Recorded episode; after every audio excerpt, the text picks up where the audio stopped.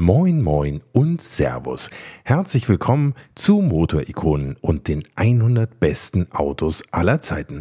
Und zum zweiten Teil dieser Folge, in der es natürlich nochmal um den Audi RS2 geht, den allerersten Power-Kombi von Audi, der nicht nur mit Hilfe von Porsche konstruiert, sondern auch bei Porsche gebaut wurde.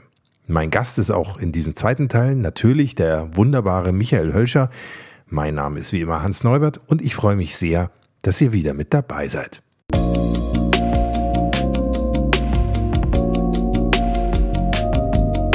Wir steigen auch gleich ins Gespräch ein mit Michael Hölscher, denn heute müssen wir ja noch ein paar wichtige Fragen klären, wie zum Beispiel, warum der Innenraum vom RS2 am Ende nur in blauem und silbernem Alcantara, aber nicht wie ursprünglich geplant auch mit rotem Alcantara erhältlich war.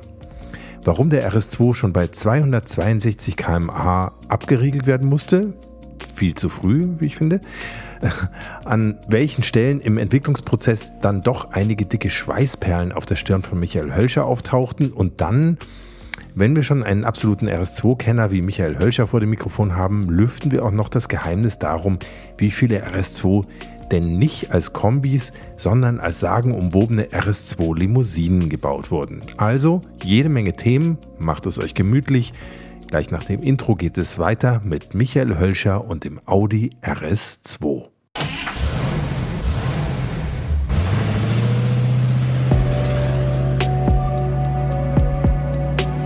Hier kommt Motorikonen.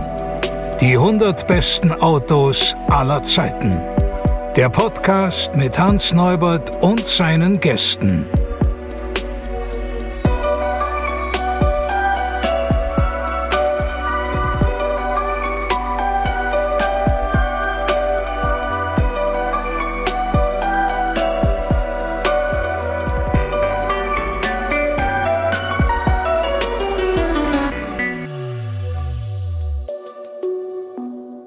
Ganz kurz noch, wir waren stehen geblieben in Folge 1 beim speziellen Design des Audi RS2, bei dem Porsche-Designer Roland Heiler typische Stilelemente der damaligen Porsche-Baureihen mit integrierte.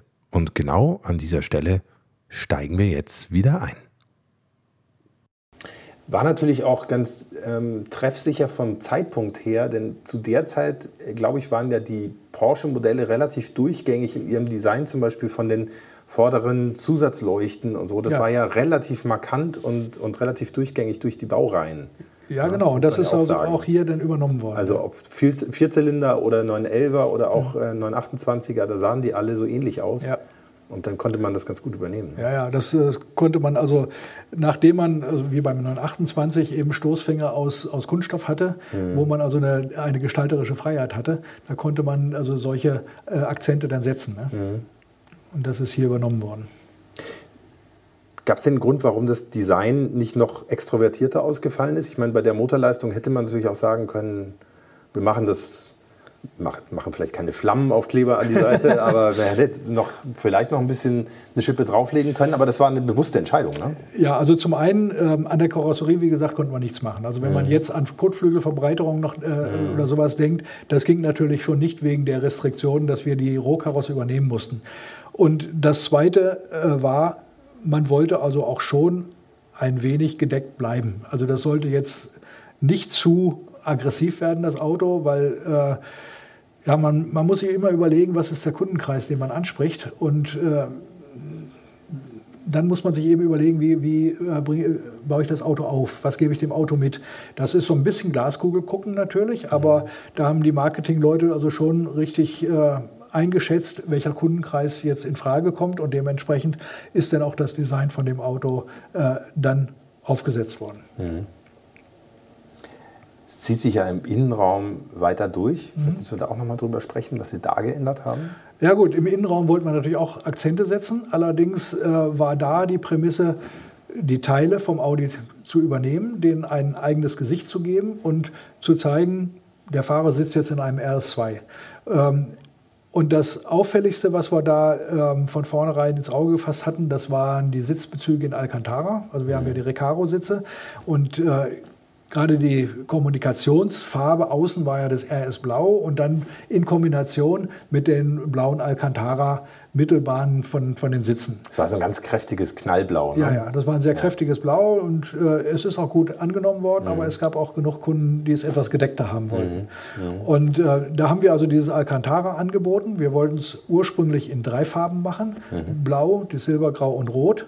Dann hat sich leider herausgestellt, dass das Rot nicht abriebfest genug war. Also die Materialien, die müssen ja alle durch die Qualifikation gehen mit allen Tests, mit Umwelttests, mit, mit äh, Abriebtests und so weiter. Und bei dem Roten wäre es so gewesen, dass ein Fahrer mit weißem Hemd, der hätte dann hinterher eine rote Zeichnung auf dem Rücken gehabt. Und das geht natürlich nicht.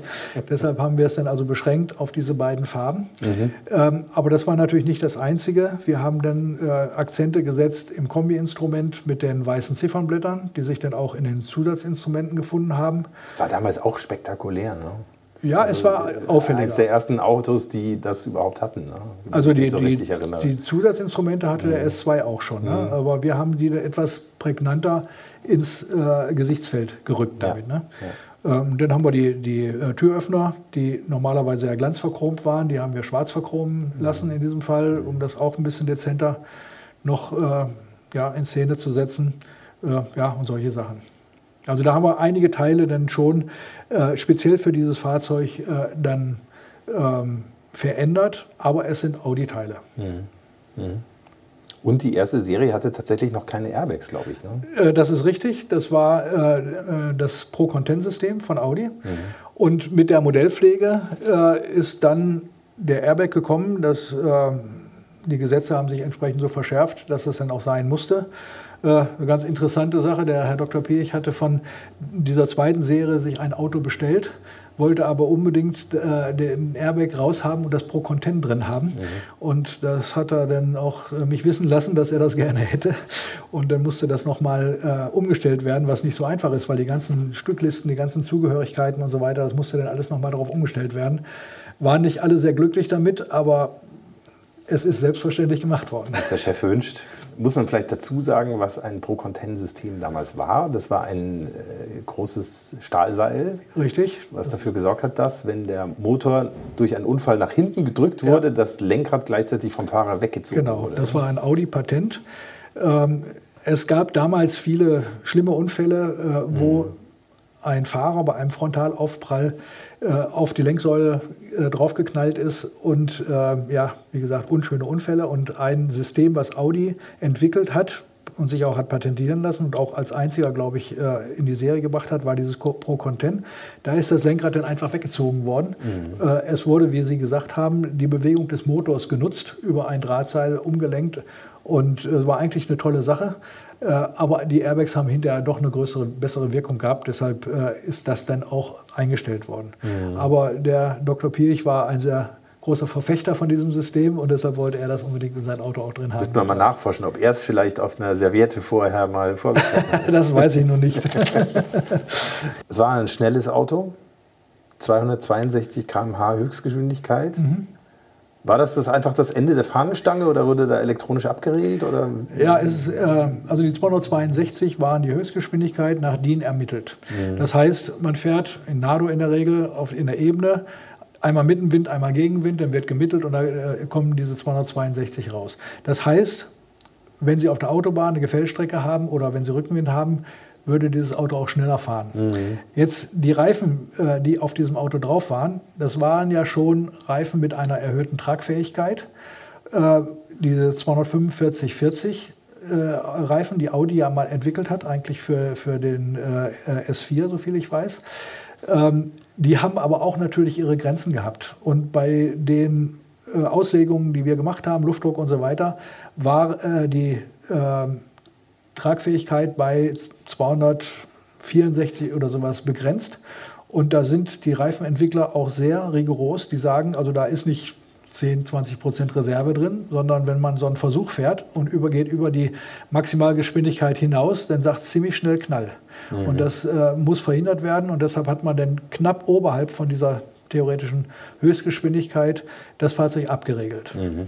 Ähm, das haben wir nicht gerne gemacht, weil es war eine elektronische Abregelung. Also es war kein E-Gas, wie beim 500e zum Beispiel, wo man einfach gar nicht gemerkt hat, dass man jetzt in die Abregelung reinfährt, sondern man ist gefahren, das Auto hat noch beschleunigt, auf einmal sagt, nichts mehr und Leistung bricht zusammen und wenn er wieder einsetzt, dann sind sie schon bei 245 oder sowas wieder. Mhm. Dann müssen sie wieder hocharbeiten. Also bremst dann wirklich fies ein. Ja, das fanden die äh, Kunden teilweise nicht so gut, aber es ließ sich nicht anders machen.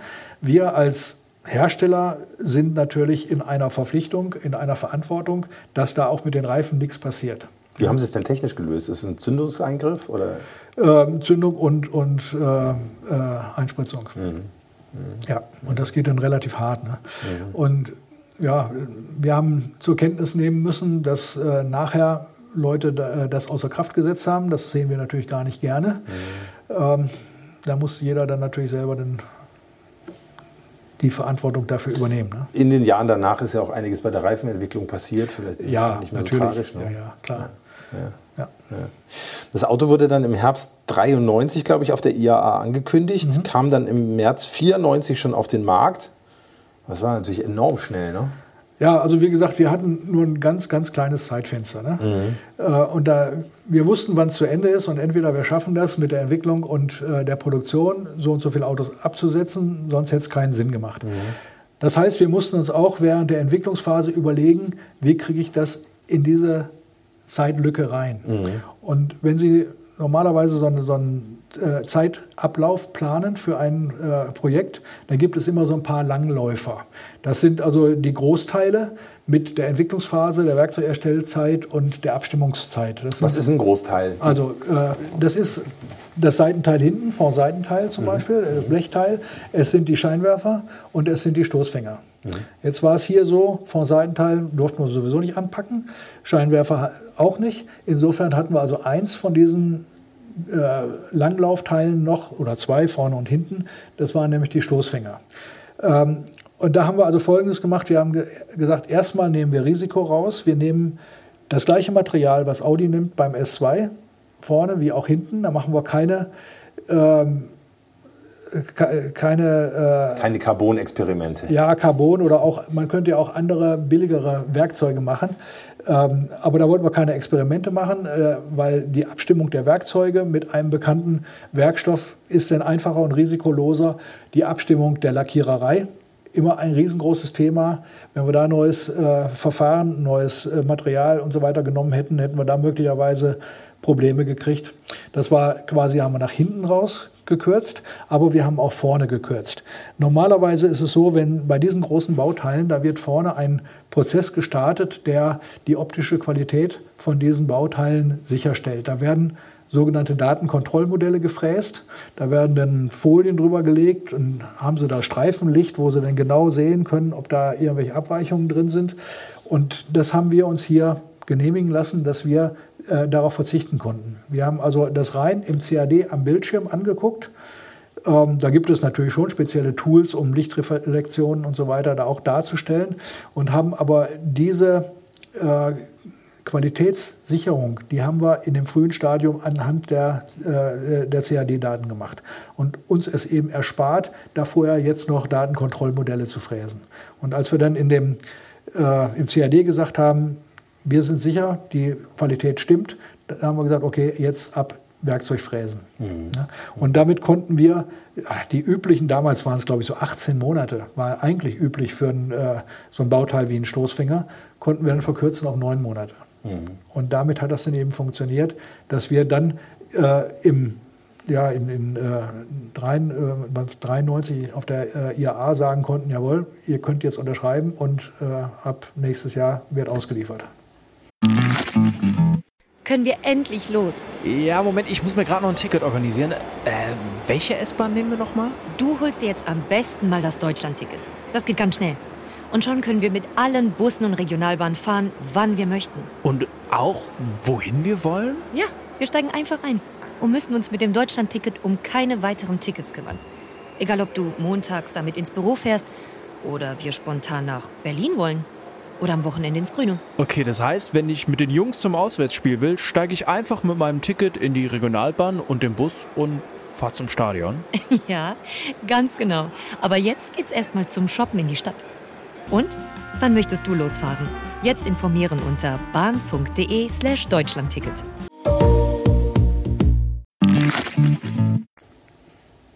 Gab es auch irgendwelche Probleme? Sie erzählen das jetzt alles so, äh, als wäre das mit schlafwandlerischer Sicherheit alles passiert. Also Herr Gab es auch Problemstellen? Herr Neubert, eigentlich reden wir über Probleme gar nicht gerne. Ne? Ich weiß. Ja, aber in der Tat gab es auch äh, Sachen, wo wir ein bisschen den Schweiß auf die Stirn gekriegt haben. Ne?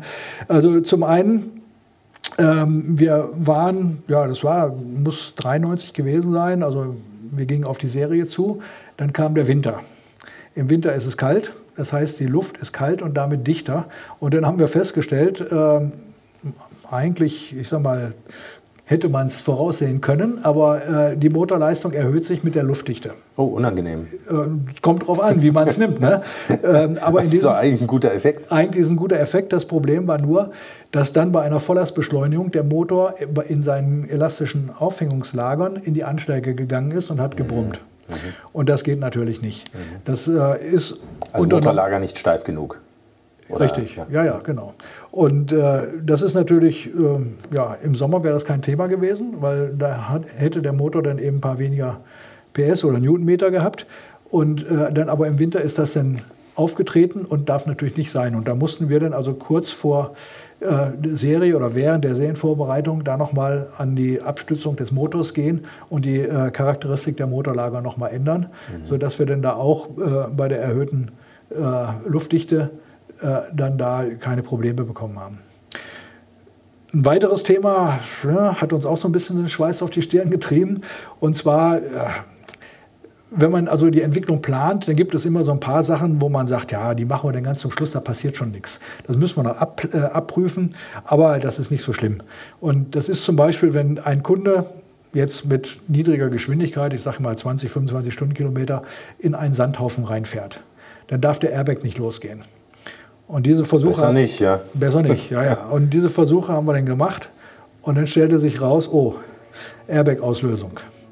Da mussten wir also auch noch was ändern. Und in diesem Fall war es so, äh, dass wir die Fahrwerkslager nochmal anpacken mussten. Also das Fahrwerk ist dann durch einen harten Aufprall quasi auch in einen Anschlag gegangen. Das hat äh, dann die Auslöseschwelle vom Airbag überschritten. Und dann wäre es zu einem Airbag-Auslöser gekommen. Bei den Versuchen stöpselt man den natürlich ab und äh, liest den aus. Ne? Also da hat keiner ein Airbag ins Gesicht gekriegt, aber die Auslösung war da und das musste geändert werden.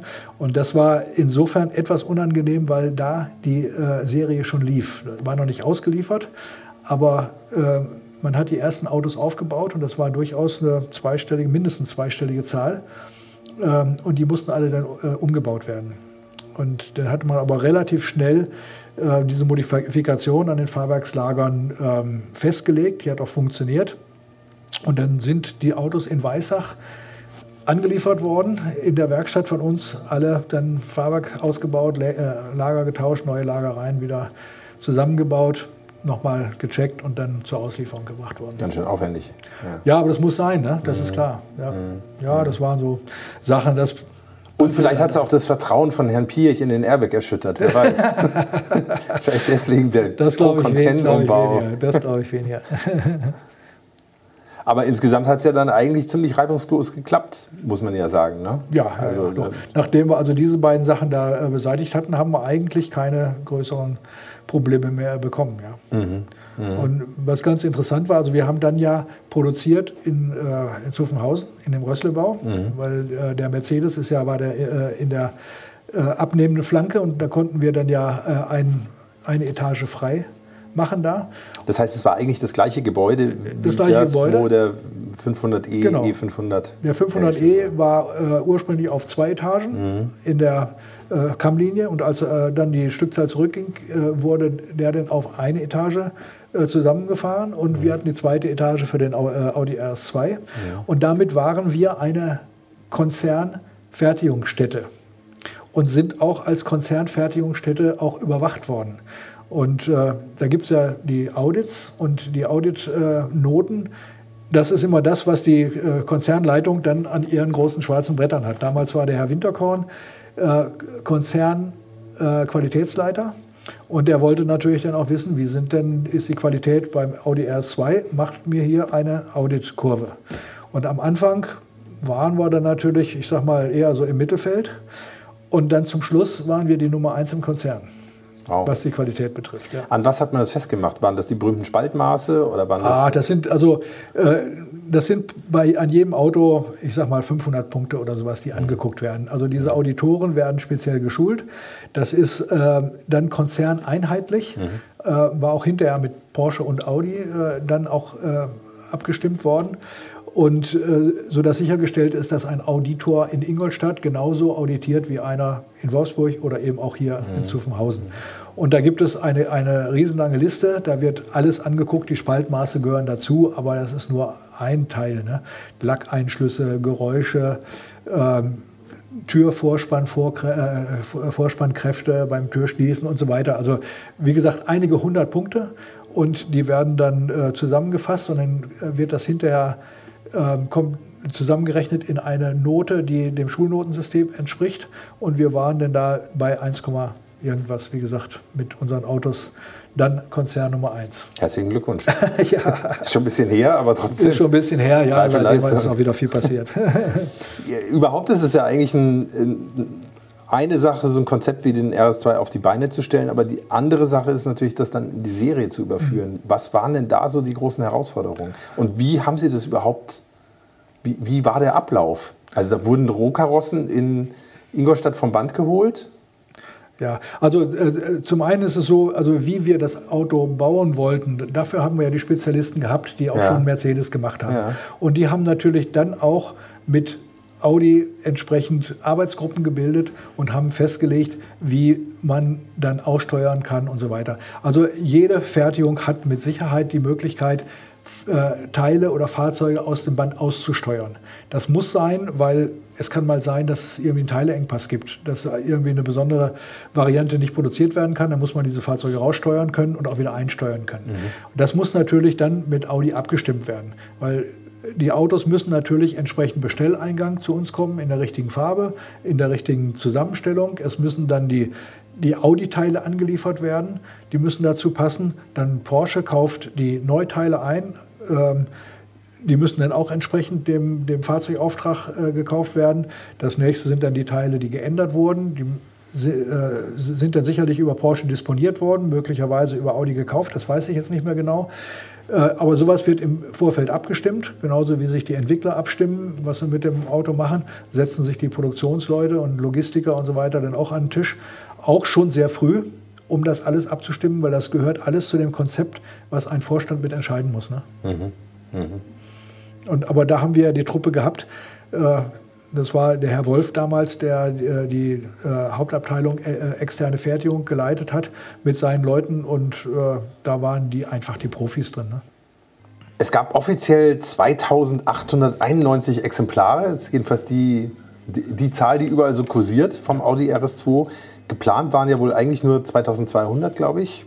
Das Auto hat sich dann ganz erfolgreich verkauft. Ja, also ähm, am Anfang ist immer die Glaskugel. Ne? Wie, wie viele Autos kann ich verkaufen? Was meine ich? Wie groß ist die Klientel? Und danach baue ich das Projekt auf, danach baue ich die Fertigung auf, äh, danach ähm, designe ich die Teile mit den Werkzeugkosten und so weiter. Und äh, ich meine, es waren, äh, die Auslegungszahl war damals sogar 2000, meine ich. Nachdem haben wir das ausgelegt und damit hätte auch die Wirtschaftlichkeit in dem Rahmen gepasst.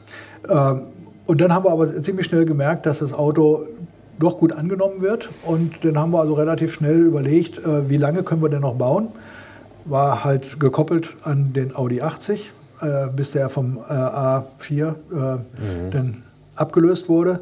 Und da haben wir natürlich geguckt, dass wir die Zeit noch nutzen und haben dann noch äh, äh, entsprechend nachdisponiert und nachbestellt, haben gesagt, was kriegen wir in den Zeitraum noch rein. Und die Autos sind auch gut verkauft worden. Also insofern sind wir da sehr zufrieden. Ja. Hat sich's gerechnet? Ähm, dadurch, dass wir äh, die Stückzahl erhöht haben, können Sie schon sehen, dass es sich gerechnet hat, weil der Dr. Wiedeking hätte auch in der Situation kein Projekt durchgelassen, was ähm, kalkulatorisch ins Minus gegangen wäre. Es ist natürlich so, dass an dieses Auto andere Maßstäbe angelegt wurden als zu den Zeiten, wo es uns gut ging.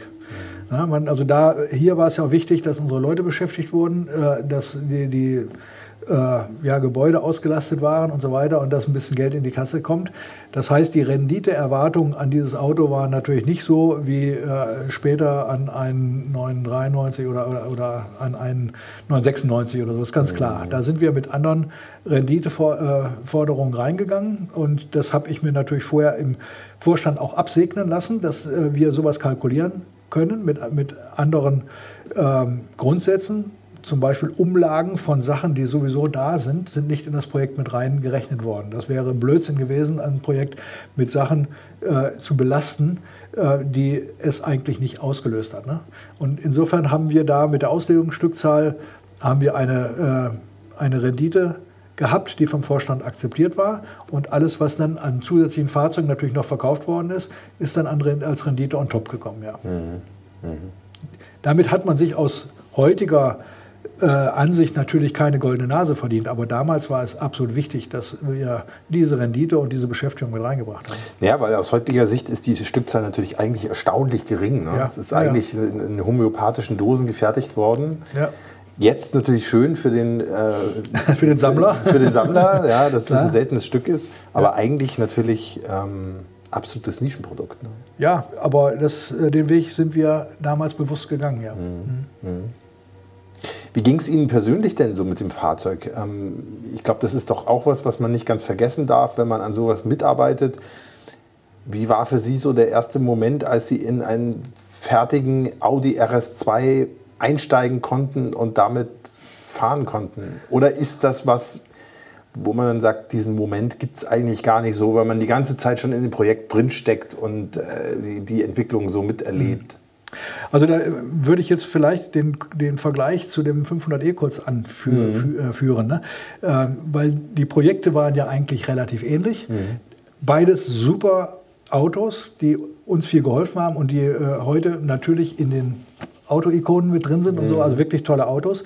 Aber für mich war das, äh, waren die Projekte durchaus unterschiedlich. Also der 500e war ein echtes Fremdprojekt, da hat der Kunde gesagt, was zu tun ist. Wir haben hinter die äh, das Ergebnis abgegeben. Reiner Entwicklungsauftrag. Nein, nee, mit Produktion also mit Fertigung schon, natürlich, mit, aber äh, ja, kein aber Porsche die, als Name irgendwo. Ja, und die Verantwortung des Projektleiters war da eben äh, rein Umsetzung. Ne? Mhm. Hier bei diesem äh, Projekt war es so, dass meine Verantwortung ja schon früher begann, mit, äh, damit, dass ich die Konzepte vorstellen musste, damit, dass ich die Wirtschaftlichkeit mit berechnet habe und äh, mit unseren Finanzern dann vorgestellt habe und was mir am meisten und am besten in Erinnerung war, in diesem Projekt konnte sich die Entwicklungsmannschaft bei der Pressevorstellung mit präsentieren. Da haben wir also die äh, Fachprojektleiter äh, dann mit zu der Pressevorstellung genommen als Ansprechpartner für die äh, Journalisten und ich als Gesamtprojektleiter natürlich auch. Und das war genial, dass man da einmal auch die Früchte seiner Arbeit, vor allen Dingen, wenn man so stolz drauf ist wie hier bei dem Projekt, äh, denn auch vorstellen kann. Mhm. Und das hat man als Entwickler normalerweise nicht so oft. Mhm. Ne? Und das war einfach eine, eine, tolle Geschichte. Die Pressevorstellung war zwar äh, nicht so pompös, wie sie bei anderen Autos war, also die hat in Ingolstadt äh, stattgefunden, aber es war einfach für mich das erste Mal, dass ich äh, so danach äh, ja, ein bisschen in das Rampenlicht dann äh, mit eintreten konnte. Und es war einfach eine tolle Erfahrung, eine ganz tolle Erfahrung. Wie viel sind Sie mit dem Audi RS2 so durch die Gegend gebrettert während der Entwicklungszeit? Kann man uh, das sagen? Das kann ich jetzt nicht sagen. Also bestimmt eine, eine fünfstellige Zahl mhm. an Kilometern. Ne? Mhm. Weil ich bin ja auch die mhm. Erprobung mitgefahren. Und nicht nur bei den Konzernabnahmefahrten, sondern auch vorher und so. Also, wo die Autos erprobt worden sind mhm. in Kaltland mhm. und Warmland.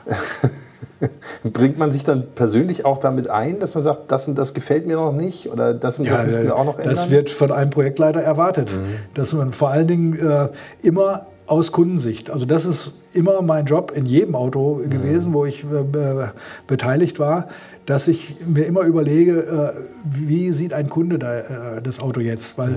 die Entwickler haben natürlich ihre eigene Sichtweise und äh, jeder will natürlich da auch von seinem eigenen Fachbereich und Kompetenzbereich das Beste rausholen. Aber alles ist immer ein Kompromiss in der Autoentwicklung und da ist also meine Aufgabe immer gewesen, diese Kompromisse auch in Kundensicht aus Kundensicht dann zu forcieren. Und äh, das ist ganz klar dann die Aufgabe von einem Projektleiter, die Autos zu fahren, zu gucken, äh, passt das Ganze für den Kunden oder ist da jetzt einer über, über die Stränge geschlagen und hat das Fahrwerk zu hart gemacht oder solche Sachen. Ne? Jetzt müssen wir natürlich unbedingt in diesem Zusammenhang noch einem großen Mythos auf den Grund gehen, nämlich der Audi RS2 wurde ja eigentlich nur als Avant gebaut, also als Kombi. Es gab aber auch eine RS2-Limousine, die im Audi-Museum ausgestellt ist. Und angeblich gab es noch ein paar weitere Limousinen. Was wissen Sie darüber? Also ich kann nur zu einer Limousine was sagen, die haben wir nämlich aufgebaut. Äh, Die ist dann an Audi abgegeben worden. Was dann damit passiert ist, weiß ich nicht. Ähm, Ich weiß nur eins, der äh, Herr Matthias Müller, mit dem ich später mal gesprochen hatte, hatte eine Limousine als Dienstfahrzeug. Ob es jetzt die war, die wir ge äh, gebaut haben, das konnte ich jetzt nicht mehr rausfinden. Anscheinend ist bei Audi noch eine zweite aufgebaut worden und man sagt, dass von einem Autohaus, ich weiß nicht welches, denn auf zwei Kundenwünsche nochmal erfüllt worden sind. Das sind aber auch nur Sachen, die ich vom Hörensagen weiß. Also ich weiß nur, dass wir eine aufgebaut haben, eine Limousine. Ja. also eine offizielle, die Ja, ja. vom Band gelaufen ist. Und äh, das war mal nett zu machen, aber es war, konnte nie zur Diskussion stehen, eine äh, Limousine zu bauen, weil wir, wir hätten sie nicht untergebracht. Wir hätten dam- damit kein, auch keine höheren Stückzahlen mehr äh, hingekriegt. Und deshalb wäre es aus wirtschaftlicher Sinn, äh, Sicht Blödsinn gewesen, da jetzt noch Anstrengungen zu unternehmen, äh, eine Limousine auch noch zu bauen. Wäre nicht gegangen, hätte keinen wirtschaftlichen Mehrwert gebracht. Sie haben eh die gebaut, die Sie bauen konnten. und Ja, dann ja, war es irgendwann genau. zu Ende mit dem Auto. Da war vorbei. Ja. Ja. Der RS2 hat ja eine ganze Dynastie, kann man sagen, an Audi RS-Modellen begründet, aber eigentlich so ein bisschen auch das gesamte Marktsegment der Performance-Kombis an sich begründet. Gibt es irgendeinen Grund, warum Porsche aus Ihrer Sicht diese Form von Kooperation mit einem, einer anderen Marke später nicht mehr so realisiert hat? Also zunächst mal hatten wir schon überlegt, mit Audi sowas weiterzumachen, weil es war eigentlich ein Erfolgsmodell und äh, war natürlich schon die Überlegung, kann man jetzt die top sportlichen Modelle bei Audi durch Powered by Porsche oder wie auch immer dann in Szene setzen. Und da hatten wir durchaus auch dann mal ein bisschen Brainstorming gemacht, was kann man tun. Komischerweise ist das dann in der Versenkung verschwunden. Ich weiß nicht warum. Irgendwie hatte ich das Gefühl, dass die Liebe zwischen den beiden Häusern etwas abgekühlt war. da war ich dann aber nicht mehr in den Gesprächen drin. Es war halt nicht äh, kein Thema mehr. Und mit anderen Herstellern äh, hat Porsche sowas, äh, so viel ich weiß, auch nicht in Erwägung gezogen. Und danach ging es ja zum Glück bei uns auch Steil bergauf. steil bergauf, äh, so dass wir dann also auch genug zu tun hatten mit unserer Mannschaft, äh, dann die eigenen Produ Produkte dann entsprechend fit zu machen. ne? Das war dann eigentlich die, die Ära von Wendelin Wiedeking, Ja, wo ja. dann tatsächlich mit diesem Gleichteile-Konzept Boxster und 911er, Ja, also ja. 996, 86, 96, genau. ja, Ja. dann eigentlich die Wende kam. ne? Hat man es wahrscheinlich einfach nicht mehr so dringend gebraucht, ne? dass man Ja, als so Kooperationen fährt. richtig, als wir dann gemerkt haben, dass die Nachfrage entsprechend groß war und da keine Gefahr mehr bestand, dass äh, wir da irgendwie abgesackt sind, ähm, hat man da sicherlich von Marketingseite gesagt, jetzt konzentrieren wir uns mal auf uns und gucken, dass unsere Marke jetzt auch entsprechend gut dasteht und so weiter und machen keine Experimente da. Also Vermutung von mir, da war ich nicht mehr dabei in den Überlegungen. Ne? Jetzt, wenn wir hier so von, von unseren bequemen Sesseln hier auf den RS2 gucken, ist ein wahnsinnig tolles, äh, kompaktes, ähm, sportliches Auto geworden. Gibt es ein Detail, wo Sie sagen, da sind Sie auch nach der ganzen Zeit immer noch ganz besonders stolz drauf, außer auf das Gesamtpaket? Ähm, also ein Detail kann ich ehrlich gesagt nicht nennen. Es, ist, es ist wirklich das Gesamtpaket, was, was passt und vor allen Dingen stolz bin ich drauf, dass wir das in der Zeit hingekriegt haben. Das war also eine richtig tolle Arbeit, die eben auch nur funktionieren kann, wenn Sie die richtigen Leute im Team dabei haben.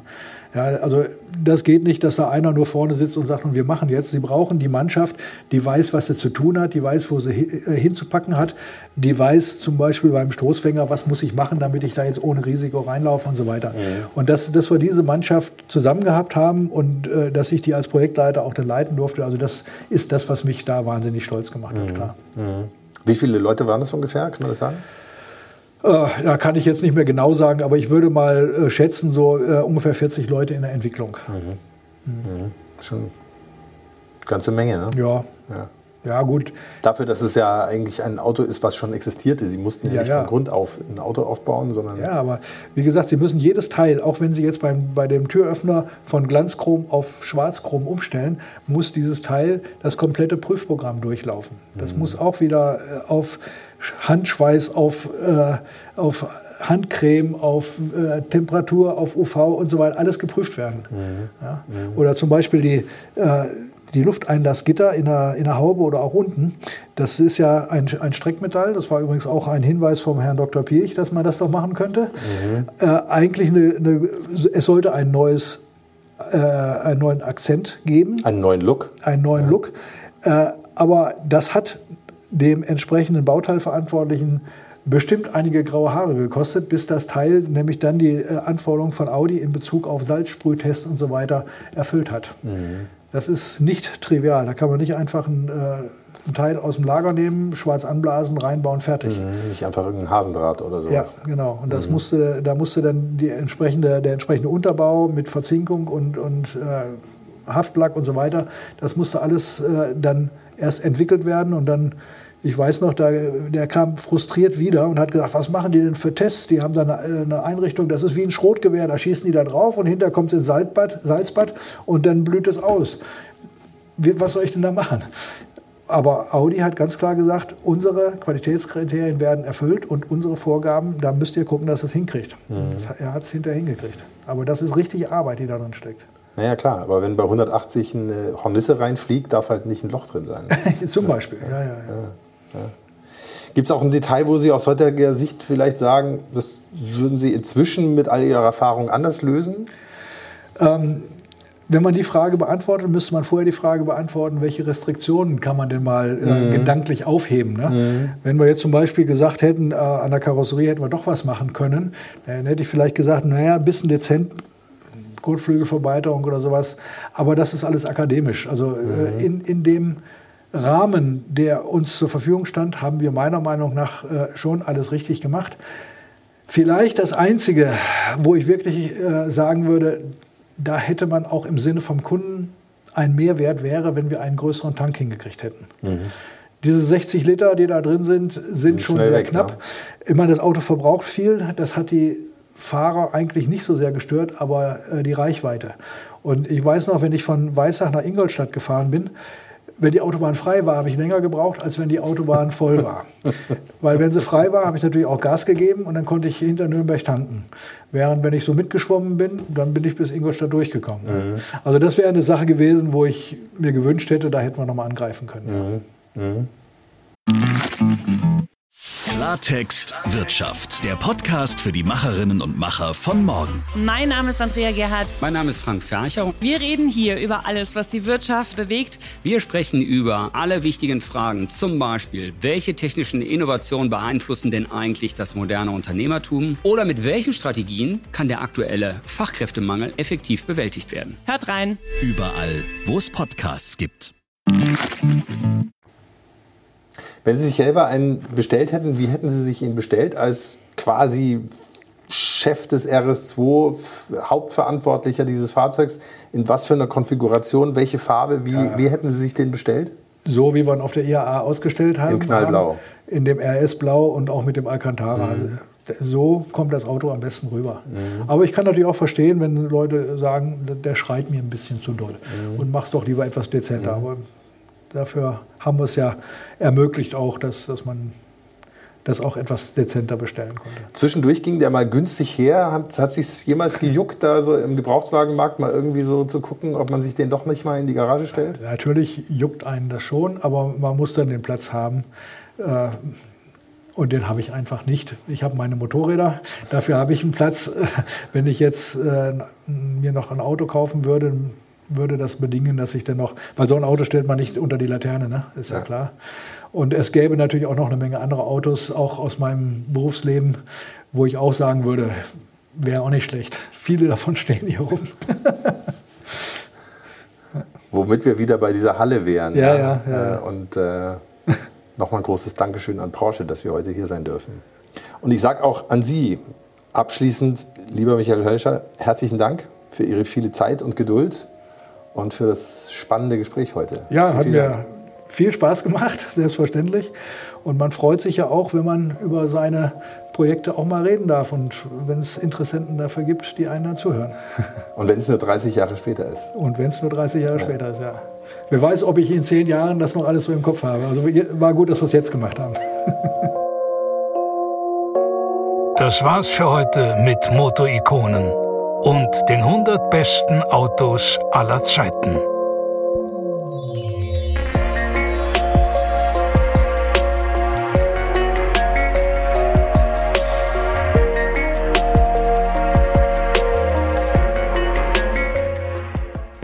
Tja, bevor diese Folge ganz zu Ende geht, muss ich unbedingt noch ein paar ganz dicke Dankeschöns loswerden. Als allererstes natürlich an den lieben Michael Hölscher, der sich nicht nur mal wieder viel, viel Zeit genommen hat für das Gespräch, sondern sich auch wieder absolut perfekt vorbereitet hatte. Wenn ihr mehr von Michael Hölscher hören wollt, dann empfehle ich euch die Motorikonen-Folge über den Porsche Carrera GT, der ebenfalls unter der Projektleitung von Michael Hölscher entstanden ist. Sehr hörenswert, wie ich finde. Und dann geht auch ein ganz, ganz herzliches Dankeschön an das großartige Team vom Porsche Museum, insbesondere an Astrid Böttinger, Alexander Heidig und Kai Roos, die sich die Mühe gemacht haben, nicht nur einen RS2 für uns bereitzustellen, sondern uns auch noch mit Kaffee und Wasser bewirtet haben und uns überhaupt reingelassen haben in das sagenumwobene Depot des Porsche Museums, in dem neben dem RS2 noch ein paar hundert andere Autos standen, über die man noch viele, viele weitere Motorikonen-Folgen machen könnte. In so einem Gebäude bleibt es auch nicht aus, dass im Hintergrund mal gearbeitet wird. Das habt ihr auf der Aufnahme teilweise auch hören können. Sorry dafür. Aber so ist das eben im echten Leben im Depot von Porsche. So, und damit wäre ich für heute fast am Ende angekommen, aber natürlich nicht, ohne auch noch euch allen Dankte zu sagen. Toll, dass ihr wieder mit dabei wart und toll, dass ihr bis in den allerletzten Winkel dieser Folge drangeblieben seid. Wenn es euch gefallen hat, dann empfiehlt Motorikonen bitte gerne weiter an Freunde, Bekannte, andere Autoverrückte und an eure Omas und Opas und Tanten und Onkels und an alle, die euch sonst noch so einfallen. Ich sage an dieser Stelle jedenfalls einfach mal Tschüss und alles Gute. Fahrt nicht zu schnell. Euer Hans Neubert.